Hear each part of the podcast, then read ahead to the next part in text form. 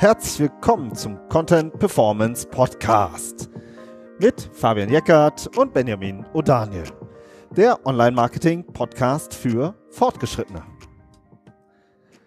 Hi Fabian. Hallo Benjamin. Und hallo Robert. Hallo zusammen.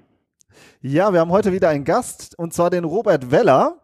Den, die, ihr, ihr kennt ihn sicher schon. Er ist Buchautor, Blogger, Speaker und immer so an der Schnittstelle Content Design und Marketing. Und äh, ist ja super interessant, auch für uns und für euch. Ich glaube, aktuell leitest du gerade die äh, Growth Academy von Konversionskraft, oder? Ist korrekt, genau. Super. Und du bist vor allen Dingen der Buchautor von Content Design. Das ist ja schon ein ordentlicher Schinken, den ich mir auch gekauft habe und äh, auch gerne mal so äh, gelesen habe. Und ähm, ja, wir haben uns gedacht, lass uns doch mal heute sprechen über Content Design. Sehr, sehr gerne. Vielen Dank für die Einladung.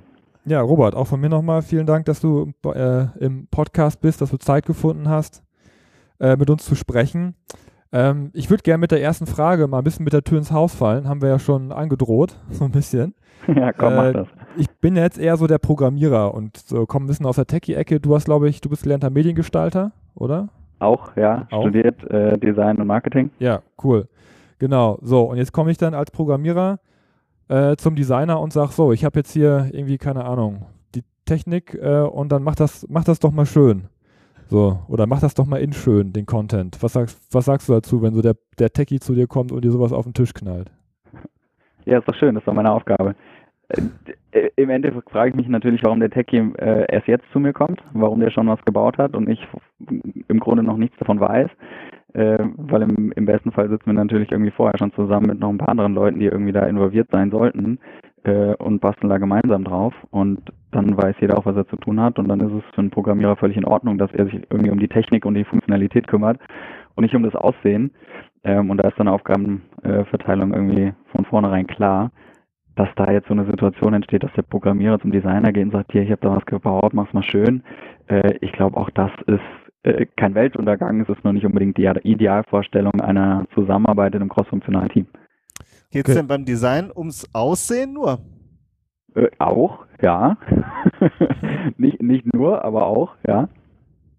Und äh, was noch? Naja, im Endeffekt äh, spielt das Design eine ganz große Rolle in der, in der Zielgruppenansprache. Also ich sag mal, ein sehr wichtiger Faktor ist, ist da natürlich, an wen sich denn äh, die Technik sozusagen richtet in dem Fall, das, was der Programmierer da gebaut hat. Ähm, was soll es können und, dann, und äh, an wen richtet sich das Ganze? Und da muss natürlich dann äh, Design auch entsprechend drauf einzahlen. Ja, cool. Ähm, lass doch mal direkt ein bisschen konkreter werden. Also ähm, du hast ja im Online-Marketing oder SEO oder Content-Marketing oder wie auch immer wir es nennen wollen, gibt es ja ohne Ende ähm, Elemente, die man gestalten kann. Und wir haben uns gedacht, wir picken uns direkt mal eine raus, die im Buch auch ähm, ja, einen größeren, größeren Teil ausmacht. Das ist die Landingpage. Mhm. Und äh, ich finde es irgendwie, wir sind ja, wir sind ja so ein handfester Podcast, wir brauchen es immer irgendwie konkret. Jetzt äh, kriegst du irgendwie so eine Landingpage auf den Tisch und dann äh, sagt dann ein Kunde zu dir oder ein Unternehmen sagt, ähm, ja, bewerten Sie doch mal unsere Landingpage. Also was, was schaust du dir als Experte als erstes an? So, was sind deine mhm. Kriterien? So, worauf fällt dein Blick als erstes? Beschreib doch mal äh, so, wie du da an sowas rangehst. Mhm. Also worauf mein Blick als erstes fällt, ist natürlich die spannende Frage, weil das hängt ja sehr stark von der visuellen Gestaltung ab. Ich glaube, was ich aber vorher machen würde, um, um grundsätzlich mal zu verstehen, an wen sich die Seite richtet oder woher auch die Personen kommen, also woher letztendlich die, die Leute kommen, die auf dieser Seite landen, deswegen heißt der Landingpage, ähm, da würde ich also erstmal auch ein paar Informationen noch anfragen, mal ganz oft, ähm, wenn du gesagt hast, das ist irgendwie eine Marketing-Landingpage, dann kommen die Leute vielleicht aus äh, Google-Anzeigen oder sowas, dann will ich auch die Anzeigen sehen. Ähm, allein aus dem Hintergrund oder vor dem Hintergrund, weil das, was ich über Anzeigen oder letztendlich über den Schritt vorher, bevor die Leute auf meiner Landingpage landen, eben für eine Erwartungshaltung schon aufbauen, die muss ich mit der Landingpage natürlich auch bedienen. Und wenn ich die nicht kenne, dann kann ich auf einer Landingpage so viel bewerten, wie ich will. Es wird nicht unbedingt Ziel für uns sein, wenn die Leute mit einer anderen Erwartungshaltung kommen. Das heißt, für mich ist ganz, ganz wichtig, eben nicht nur die Landingpage zu betrachten, sondern eben auch das, was davor schon passiert, beziehungsweise passiert ist um zu gucken, ob da, und wir sprechen da im Fachjargon gerne von dem sogenannten Message Match, ob das eben zusammenpasst, was ich vorher verspreche und dann auf der Landingpage liefere oder eben nicht liefere. Und das sowohl auf einer kommunikativen Ebene im Sinne von Texten, von Wordings, als auch auf einer visuellen Ebene. Also gerade wenn wir über nicht über AdWords-Anzeigen vielleicht sprechen, sondern vielleicht über Social Media ähm, Anzeigen, wo es dann eher im, im visuellen Format ist, dann muss ich natürlich auch da die visuelle Sprache auf der Landingpage mit aufnehmen, damit die Leute, die vom, von Social Media auf die Landingpage kommen, sehen, ah, guck mal, hier bin ich richtig, hier war ich ja eben schon sozusagen, das ist genau das gleiche Design, gleiche Farben, gleiches Logo, ähm, gleiche Wörter, gleiche Headline, hier bin ich richtig. Ähm, das ist das, was ich erwartet habe. Ähm, und dadurch okay, also diese Einheitlichkeit sozusagen. Genau, definitiv. Ja, ich glaube, wir tragen da auch immer roter Faden zu, ne? Also, ja. ja genau. Also Muss nicht rot sein, spannend. kann auch eine andere Farbe sein, aber. Wenn ich da genau. nochmal noch mal einhaken darf, dass Content Design ja. da vorher schon anfängt. Ne? Also, oder dass du die Anzeigen und Anzeigentexte auch als Content ansiehst, weil ich habe immer ein bisschen das Gefühl, dass das immer so, das ist ja oft dann äh, bei den Leuten, die die Ads-Kampagne machen, so mit auf dem Tisch, da macht die Anzeigen nochmal eben mit. Ne? Mhm. Aber da, das merkt man dann eben, dass die die Anzeigen eben mitgemacht haben, weil die dann mit dem Content gar nicht matcht oder dass, dass der roten Faden da fehlt. Ne? Das finde ich wirklich spannend, dass das für dich sozusagen auch mit äh, dazu gehört, dass du das auch mit, mit optimierst. Und ja, wie sieht absolut. das dann auf der Landingpage selber aus?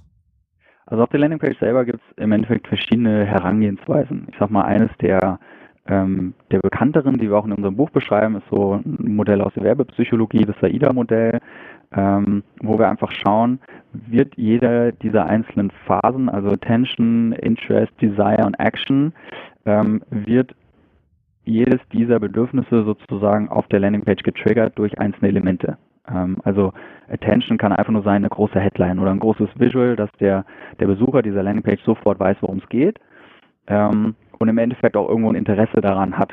Ja, und das kann dann äh, durch das Wording passieren, dass man Fragen stellt, dass man äh, offene Sätze sozusagen lässt und der Nutzer muss scrollen, um irgendwie weiterzulesen. Ähm, oder man verspricht gleich schon was oder man äh, ja irgendwie so die, die fünf Tipps oder so. Da gibt es viele Sachen, die man im Endeffekt versprechen kann, die man auf der Seite dann auch direkt einlöst. Dann soll natürlich irgendwo dieser, dieser, äh, dieses Bedürfnis danach entstehen, das zu haben, was dort versprochen wird, also der, die Phase dann Desire.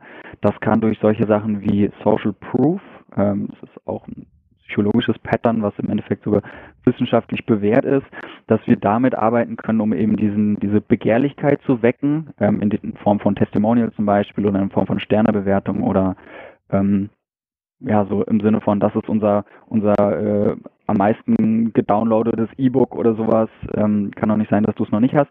Und Action muss natürlich dann, dann äh, ganz klar eine Handlungsaufforderung sein, beziehungsweise grundsätzlich mal die Möglichkeit für den Nutzer darstellen, auf dieser Landingpage irgendetwas zu tun. Und in der Regel ist es dann Button klicken, Formular ausfüllen, irgendwas herunterladen, im Zweifelsfall schon was kaufen. Ja, dann ähm, lass uns doch mal direkt da kurz einhaken beim Action. Äh, da, doch gerne ein bisschen tiefer. Also, äh, der Call to Action, da gibt's ja auch, ähm, ähm, sag ich mal, eine breit gefächerte äh, Diskussion immer drüber. Wie sieht mhm. denn für dich ein guter Call to Action aus? Also ja, kannst du vielleicht sogar ein Beispiel nennen? genau. ähm, erzähl mal, was ist für dich ein guter Call to Action? Wann bist du das letzte Mal auf einer Seite gewesen und hast gesagt, ja, den finde ich richtig gut? Ja, die Frage ist so einfach gestellt, aber so schwierig zu beantworten. ja, ich, ich glaube, ich weiß, worauf du hinaus willst, aber es geht beim Call to Action eben auch nicht nur ums Aussehen. Äh, es ist ja. wichtig, dass er visuell wahrgenommen wird, aber beim Call to Action spielt meiner Meinung nach der Kontext eine noch größere Rolle. Ähm, ich glaube, die letzte Seite, die ich mir angeschaut habe ähm, auf dem Desktop, die, wo ich wirklich gesehen habe, ah, da ist ein smarter Call to Action dabei, ähm, war Headspace, die Meditations-App. Ja. Ähm, was macht, was macht den Call to Action da für mich so besonders? Ähm, ist, das ist tatsächlich gar nicht der Call to Action an sich, sondern wenn man sich die Seite anschaut, dann landet man erstmal auf einer Seite mit, einer, mit einem äh, illustrierten äh, Vollbild-Hintergrund quasi. ist, glaube ich, so eine, so eine Landschaft mit so ein paar illustrierten Figuren drauf, also so Mannequins drauf. Ähm, und die Headline sagt, ich mache es mal parallel kurz auf, damit ich hier nichts Falsches erzähle, dein Weg zum Glück und Gesundheit. Das ist so die, die große Headline. Ähm, und darunter folgt ein Subheader, der da heißt, lebe ein gesünderes, glücklicheres und entspannteres Leben mit Headspace. Das ist sozusagen schon, wenn wir jetzt nochmal an diese AIDA-Formel zurückdenken, dein Weg zum Glück und Gesundheit. Das ist so dieser Attention Grabber, der meine Aufmerksamkeit kriegt. So, ah, okay, Glück und Gesundheit, ja klar, will ich haben. Dann kommt irgendwo diese, diese Interest-Geschichte, diese ähm, lebe ein gesünderes, glücklicheres und spannenderes Leben mit Headspace. Aha, okay, sowas versprechen die mir hier, wie kann ich das machen? Da entsteht dann gleich so diese Begehrlichkeit. was allein mit diesen zwei Sätzen Headspace schon sehr, sehr gut macht von der Gestaltung her, ist von der, ähm, von der Größe und dieser Dominanz der Headline zu einer sehr kleinen Subheadline. Da entsteht eine Art visueller Funnel, ähm, weil die Headline einfach breiter ist, jetzt in, in Pixeln gesprochen, als die Subheadline. Das heißt, man, man hat so den, den Drang, irgendwie so in der Mitte diesem Weg zu folgen. Und genau da kommt Headspace mit dem Call to Action, der genau diesen Funnel sozusagen visuell aufgreift und eben relativ pragmatisch ist, der da heißt kostenlos anmelden. Ja. Ähm, das ist ein wichtiger Punkt, äh, damit der Nutzer auch im Endeffekt weiß, was passiert da eigentlich, wenn ich draufklicke. Ähm, kostenlos anmelden ist, glaube ich, relativ klar, was man zu erwarten hat. Ähm, das Einzige, was für den Nutzer noch unklar ist, ist vielleicht, was bekommt er denn für diese Anmeldung? Also, dass es kostenlos ist und dass er sich mit dem Klick darauf anmeldet. Okay, das ist klar als Call to Action. Die Frage ist eher noch, warum sollte ich das denn tun? Und da ist ähm, die Seite von Headspace sehr, sehr smart gestaltet, weil dieser, dieser gedankliche Funnel von der Headline, Subheadline, Call to Action führen Sie noch weiter, indem Sie genau unterhalb des Call to Actions noch so ein Mannequin, das Kopfhörer aufhat, die Augen geschlossen hat und anscheinend äh, meditiert, eben diesem Funnel auch noch folgt. Also das Ganze läuft immer spitzer zusammen und dann ist ganz unten auf der Seite noch above the fold, zumindest auf meinem Screen, ähm, auch noch da eine Wiese eingezeichnet, die genau zufälligerweise da ein, ein Tal zweier sehr kleiner Hügel äh, aufeinandertreffen, was im Endeffekt eine, eine Spitze im Endeffekt darstellt, visuell, also es ist spitz zulaufen und das führt eigentlich alles dazu, dass der Nutzer schon nach unten scrollt. Ja, weil er sagt, okay, ich bin diesem Funnel irgendwie gefolgt und hoch, da kommt wahrscheinlich noch mehr, weil alles lenkt mich visuell in diese Richtung nach unten, also scroll ich weiter.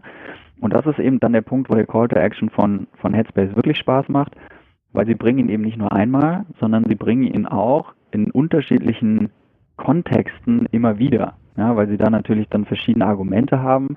Warum sollte ich denn jetzt mich anmelden? Und dann sagen sie, lerne zu meditieren, dein Achtsamkeitsguide, bist du gestresst, willst du fokussiert sein, Mitgefühl steigern.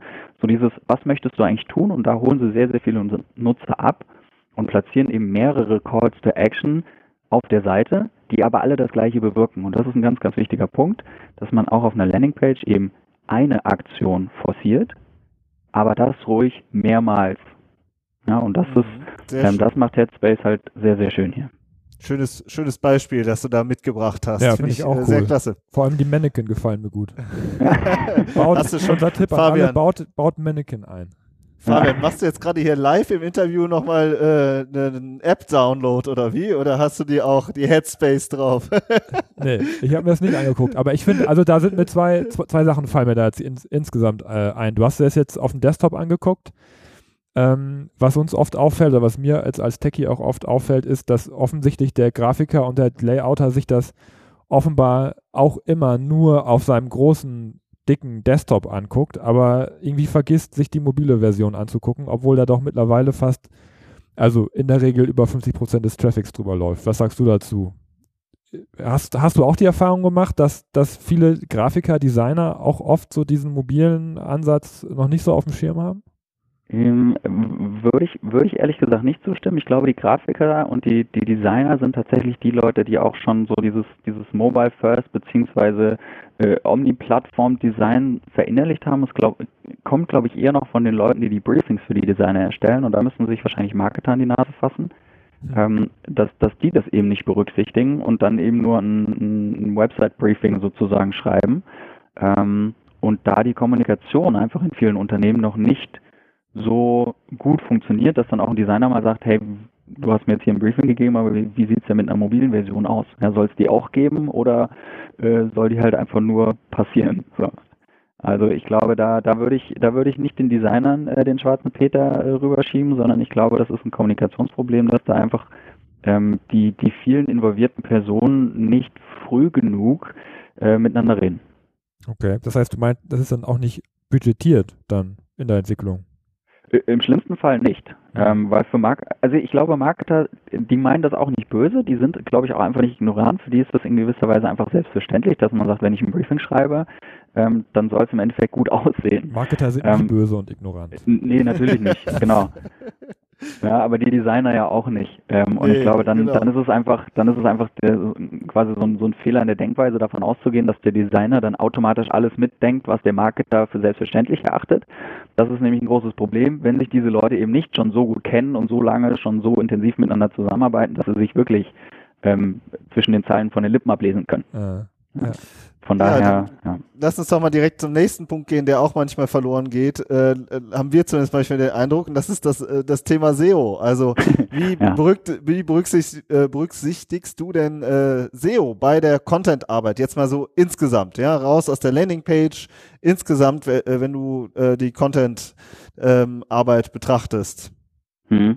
Also SEO grundsätzlich ist für mich ein wichtiger Bestandteil meiner Arbeit, aber nicht der heilige Gral.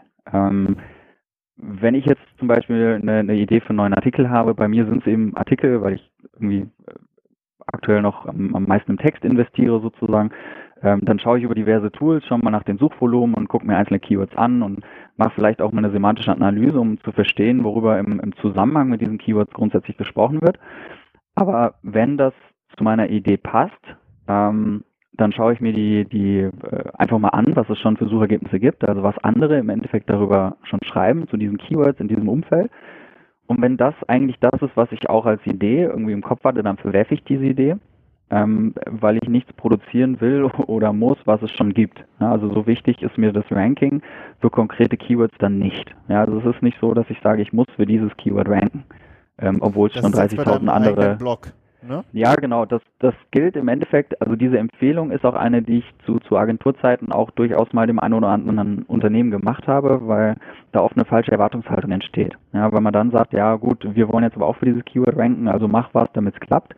Ähm, und spätestens das können wir nicht versprechen. Ja, ich glaube, das wäre vermessen zu sagen, alles klar, folgendes musst du tun, um irgendwie äh, die vorderen Plätze einzunehmen.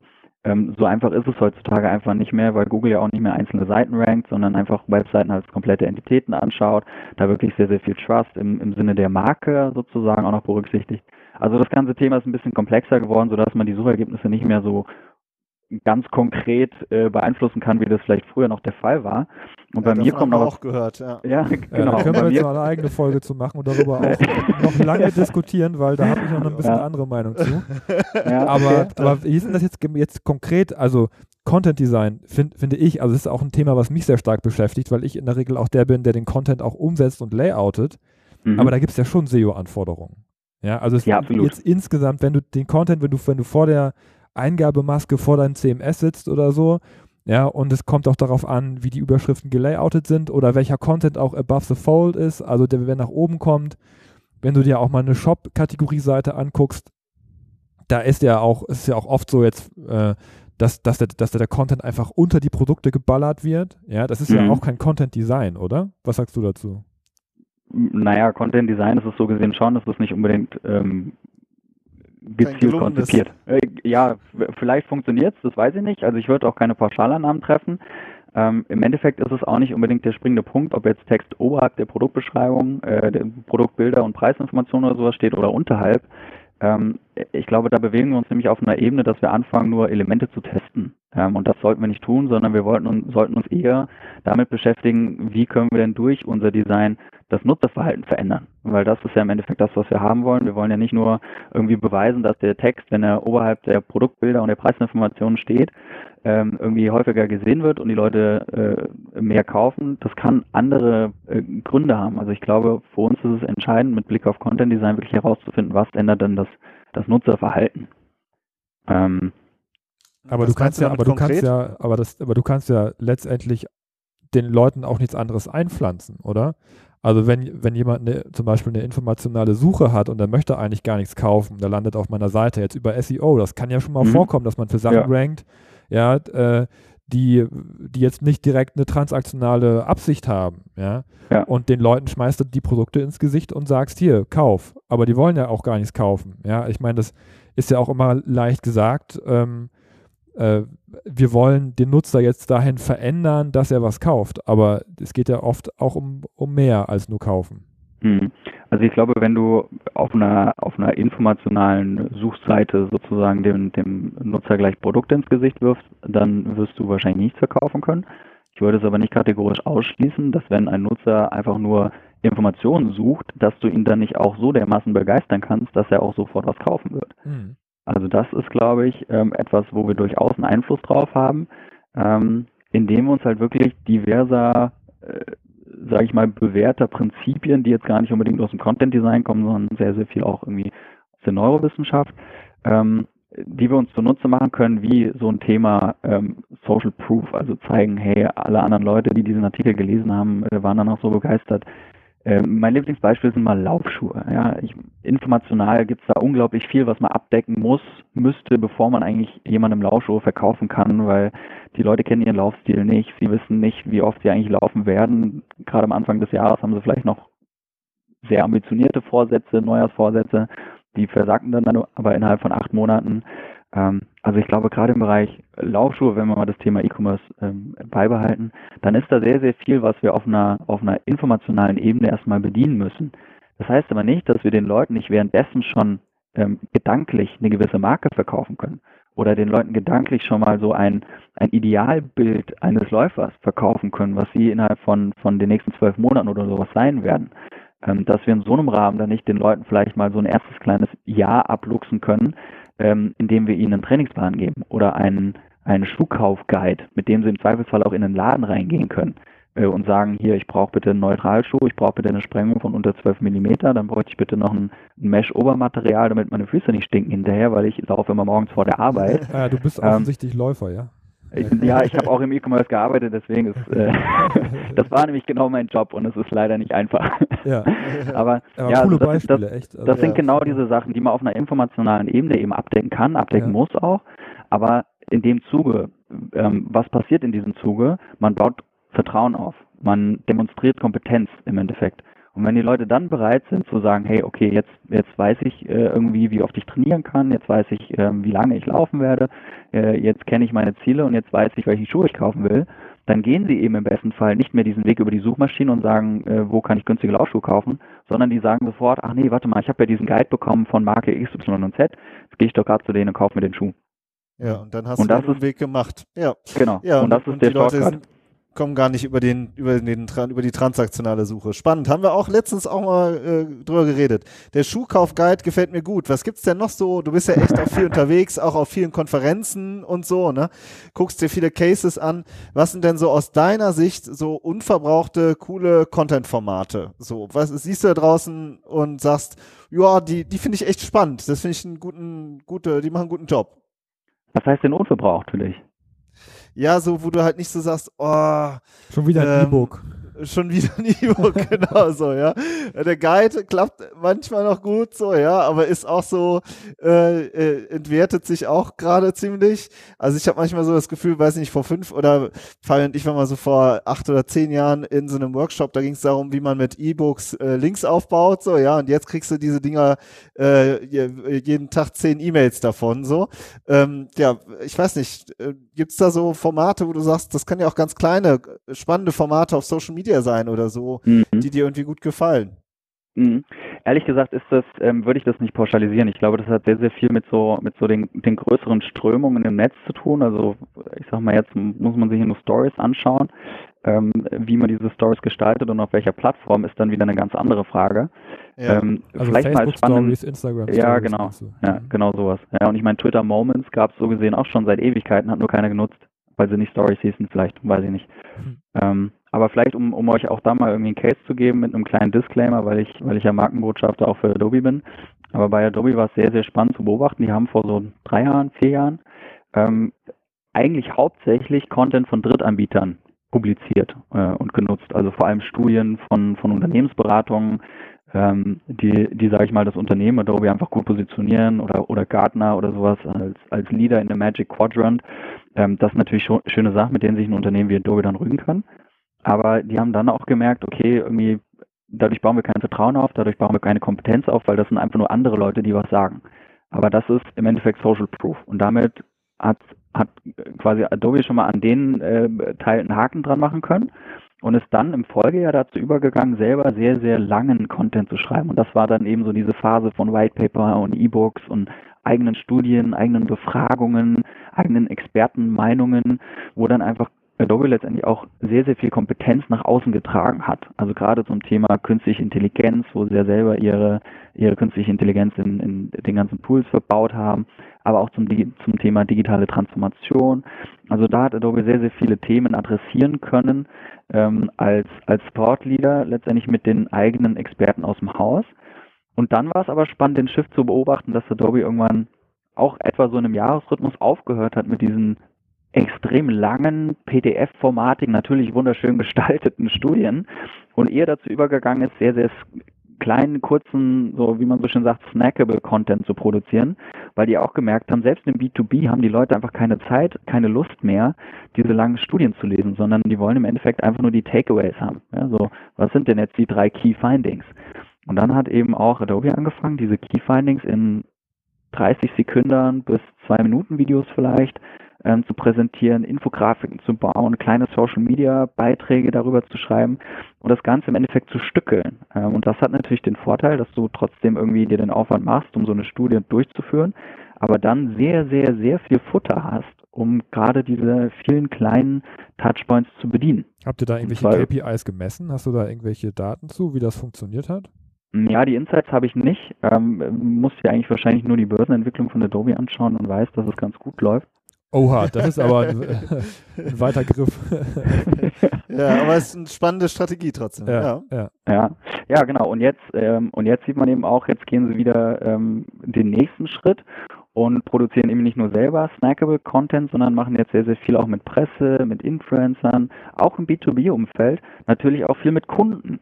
Ja, also jetzt äh, fangen sie an, das Ganze so zu verknüpfen und jetzt bereiten sie Case Studies im Prinzip mit ihren Kunden auf und jetzt vermischen sie das Ganze sozusagen wieder und haben dadurch einfach ein sehr, sehr schönes, rundes Portfolio. Und ich glaube, das ist im Endeffekt das, wo der, wo der größte Nutzen von Unternehmen langfristig entsteht, wenn du eben nicht nur ein fixes, festes Format hast, worauf du irgendwie die letzten fünf Jahre gebaut hast und dann will es ja keiner mehr, sondern wenn du dir wirklich die Zeit nimmst und investierst in, in viele verschiedene Formate für verschiedene Zielgruppen, für verschiedene Plattformen, und dann wirklich immer schaust, okay, was funktioniert denn jetzt und was nicht. Also ich glaube, diese, diese Testing und, und Experimentation Culture, das, das ist so etwas, das brauchst du einfach auch im Content Marketing, weil von einer Agentur zu verlangen, dass sie dir sagen kann, welches Format jetzt irgendwie das Beste ist, ähm, das wäre vermessen, weil die haben nicht unbedingt deine Daten, die haben nicht unbedingt die Insights, die kennen den Markt vielleicht, die kennen die Plattform vielleicht und können dahingehend eine gute Empfehlung abgeben, aber ob es wirklich funktioniert, muss man im Endeffekt einfach testen. Ja, und ich glaube, ich da, gerade im Content Marketing, glaube ich, sollte jedes Unternehmen auch den Mut haben, einfach mal Dinge auszuprobieren.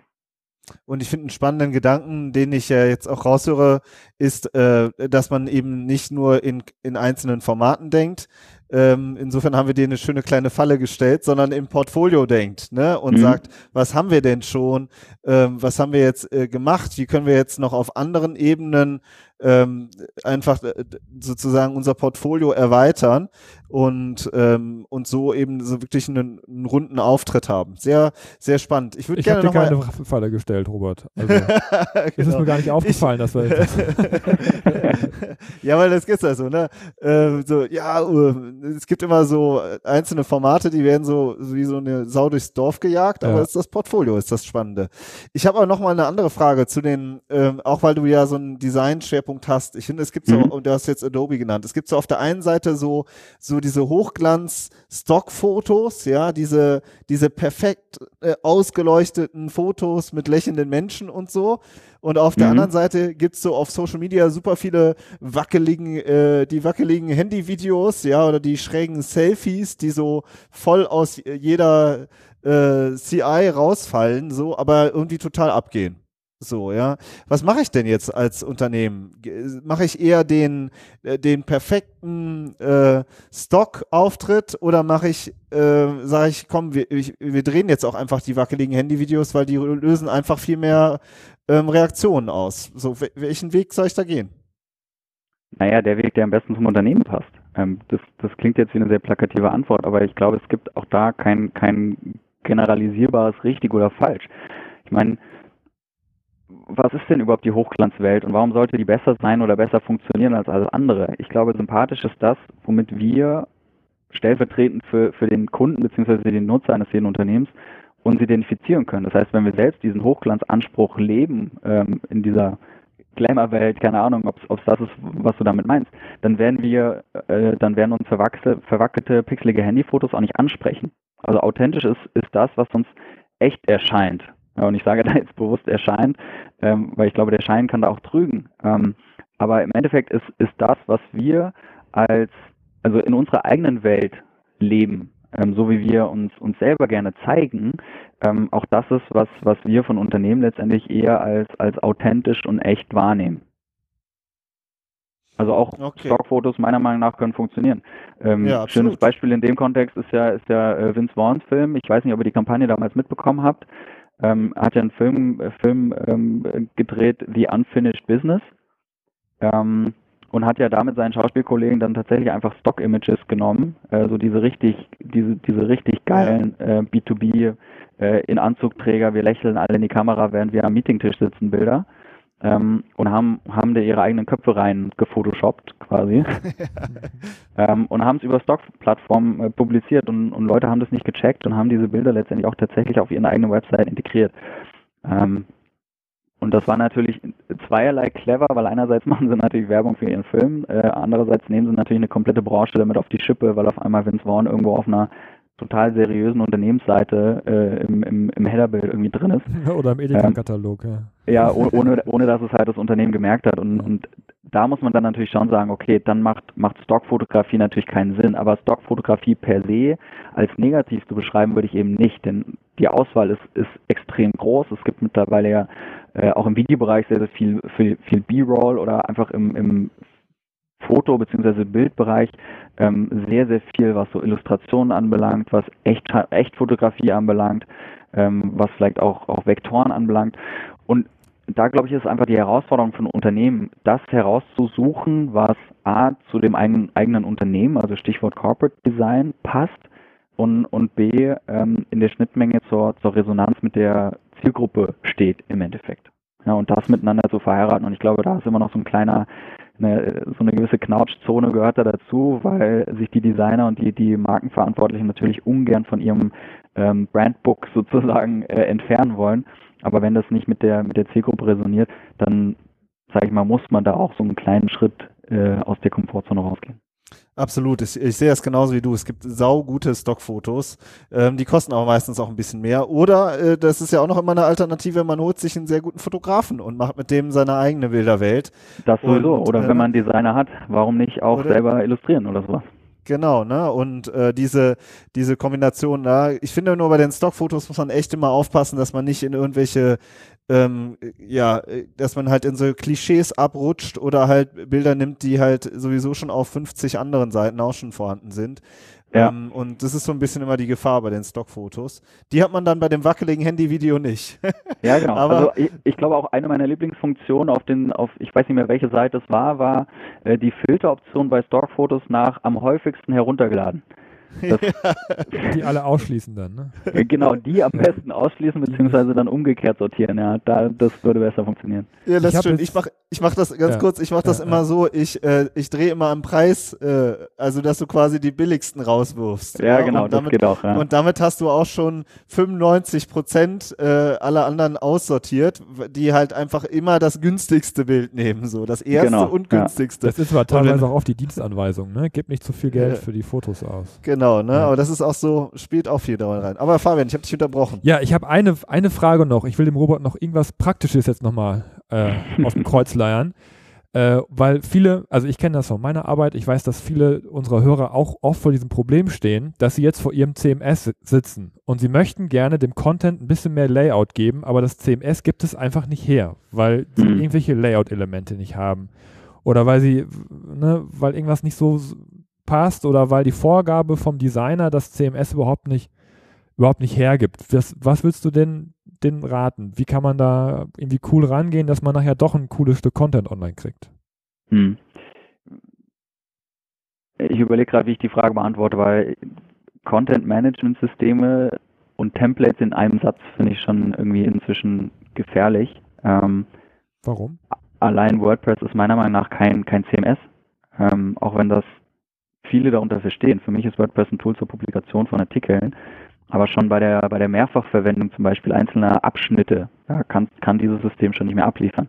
Da sind so Systeme wie, wie Contao zum Beispiel ähm, schon ein Stück weit besser. Da kann man ähm, einen Artikel eben nicht in einem, in einem Texteditor sozusagen von, von vorne bis hinten implementieren, sondern man kann einen Artikel ähm, modularisieren und sagen, okay, das, äh, dieses Modul ist äh, der Teaser, dieses Modul ist vielleicht das Inhaltsverzeichnis, das ist interaktiv, dieses Modul ist vielleicht äh, erste Subheadline, dieses Modul ist vielleicht ähm, die Intro zum ersten Abschnitt und so weiter und so fort.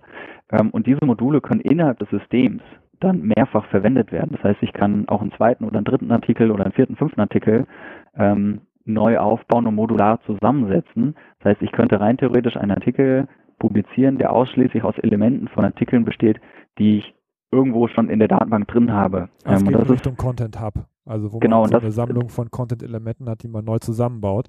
Genau. Das heißt, und deine, WordPress wäre ja eh so Copy-Paste von, von Text Baustein sozusagen. Ja, aber deine, deine Aussage wäre, also wenn das nicht funktioniert und man hat noch ein WordPress da liegen, dann sollte man in ein neues System investieren. Würde ich nicht unbedingt sagen. Tatsächlich ist, ist dann eher die Frage, was will ich mit meiner Website überhaupt erreichen? Wenn ja. man wirklich irgendwo an, an solche Grenzen stößt, dann glaube ich, ist der Schritt, ähm, es muss ja nicht gleich ein Headless CMS sein, was irgendwie noch, noch unfassbar teure äh, Ressourcenkosten erfordert. Aber es Aber wird in der Regel unfassbar teuer, sobald man sich so ein CMS äh, äh kann, äh, ja genau, klar, es, also, kann sehr, kann sehr teuer sein. Das ist halt, dann ist halt die Frage, ähm, was will man damit erreichen? Also inwieweit ist wirklich diese, diese Gestaltung des Layouts und das, ich wiederhole meine Aussage von vorhin noch gerne nochmal, es geht uns ja nicht primär darum, einfach nur das Aussehen in Form von Elementen zu verändern, sondern wir wollen ja das Verhalten der Nutzer verändern. Und da, glaube ich, haben wir eher Möglichkeiten, dass wir durch, durch zum Beispiel Textauszeichnungen den Blick steuern. Ja, also irgendwie Fettung oder mit, mit Farben arbeiten oder vielleicht auch CSS-basiert, was ja in WordPress dann doch wieder ein bisschen einfacher ist, mhm. ähm, Elemente hervorheben können. Die können wir auch standardisieren, sodass wir in Zukunft vielleicht nur noch Klassen vergeben müssen, weil das CSS irgendwo global hinterlegt ist. Dass wir auf diese Art und Weise dem Nutzer auch ähm, etwas beibringen können. Also ich habe es bei mir im Blog zum Beispiel, ich habe graue und ich habe grüne Boxen ähm, innerhalb von Artikeln. Und da ist, äh, ich könnt, müsste euch jetzt eigentlich die Frage stellen, aber ich weiß, dass es noch nicht funktioniert, oder ich befürchte es zumindest, dass Grau all das ist, was sozusagen weiterführend ist, aber nicht unbedingt direkt zum Artikelthema passt und Grün quasi noch zum Ergänzen der Informationen im Rahmen des Themas sind. Und das sind einfach Sachen, wo ich sagen würde, mit, mit Hilfe solcher Gestaltungselemente kann man dem Nutzer auch was beibringen, dass er nämlich weiß, ah, grün heißt das, grau heißt das, mhm. ah, hier ist ein blauer Button, das heißt das. Das ist auch etwas, was ich bei, bei vielen Shops oder Landingpages sehe. Mal ist der Call to Action grün, mal ist er blau, mal ist er gelb. Ähm, bewirkt aber alles das Gleiche. Das ist nicht unbedingt sinnvoll. Das ist bei Headspace auch so, weil es einfach eine Designfrage ist. Da sind sie wenigstens in Form und Schrift, also Wording konsistent. Ähm, eine andere, eine andere Alternative, die für den Nutzer vielleicht einfacher zu begreifen ist, zu sagen, ist, ähm, gerade wenn wir jetzt im Content Marketing vielleicht sind, rot ist gleich kaufen und blau ist gleich erstmal ein E-Book downloaden, wo es wirklich nur um Informationen geht. Das heißt, mhm. da ist noch kein Geld investiert. Also mit solchen visuellen Gestaltungselementen kann man auch im Rahmen von WordPress noch dem Nutzer was beibringen und dadurch ein Verhalten verändern. Und dann können wir durch solche Textgestaltungsgeschichten eben auch ähm, das Nutzerverhalten insofern verändern, dass wir einfach Blicke lenken zum Beispiel. Ja, dass wir auch sagen, ähm, hier ist eine Subheadline, die ist größer, wir haben ein Inhaltsverzeichnis, die ist verlinkt mit Ankerlinks, das heißt, der Nutzer kann springen, wie er will. Wir nutzen Listen, dass er Informationen schneller begreifen kann, vielleicht schneller ans Ziel kommt. Wir bieten vielleicht unterschiedliche Varianten an. Soweit ich weiß, gibt es auch für, für WordPress ähm, ein paar Plugins, wo man eine Langversion oder eine Kurzversion zum Beispiel anbieten kann. Mhm. Also ich glaube, in Zukunft geht das alles in, in, in Richtung Personalisierung, dass wir eigentlich gar nicht mehr nur noch eine Seite haben, sondern vielleicht äh, einen Nutzer ähm, und je nachdem, was das für ein Nutzer ist, kriegt er eine entsprechende Seite angezeigt. Okay, und, das ist ja wieder ein Thema für sich. genau, und, und da hört WordPress sowieso auf. Ja. Genau. Ja, aber cool, danke für den Tipp. Das war auf jeden Fall, fand ich, äh, fand ich super. Also einmal für, für Unternehmen, die schon ein bisschen weiter sind, die vielleicht auch ein bisschen mehr Budget haben, sich ein professionelles System zuzulegen, immer unter der Ägide auch in Richtung Content Hub zu denken, dass man den Content halt auch nicht nur publiziert in der Desktop-Version der Webseite, sondern halt auch auf anderen Formaten. Äh, aber dass man eben auch mit einem kleineren System mit ein paar grafischen oder Layout-Regeln halt auch schon erfolgreich sein kann. Und ich denke, Absolut, was jetzt in unserem, in unserem Gespräch auch ganz gut rumgekommen ist mit dem Robert, äh, dass es echt noch super viele Möglichkeiten gibt und ähm, ja, super viele Optionen. Also äh, schöne Infokästen gibt's ja auch in deinem Buch äh, Content Design, was du mit dem Ben Harmonus zusammengeschrieben hast. Mhm. Ähm, fand ich auf jeden Fall sehr spannend und vor allen Dingen ähm, eine schöne Sache, dass du dir auch Zeit genommen hast für unser Gespräch. Ich würde sagen, äh, wir sind schon fast, äh, schon fast bei, schon fast äh, überziehen wir schon. Aber super, dass du dir die Zeit genommen hast und danke dir. Und ich würde sagen, an unsere Hörer bis nächste Woche. Robert, vielen Dank auch von mir. Sehr, sehr gerne. Ich danke euch. Ciao. Ciao. Ciao.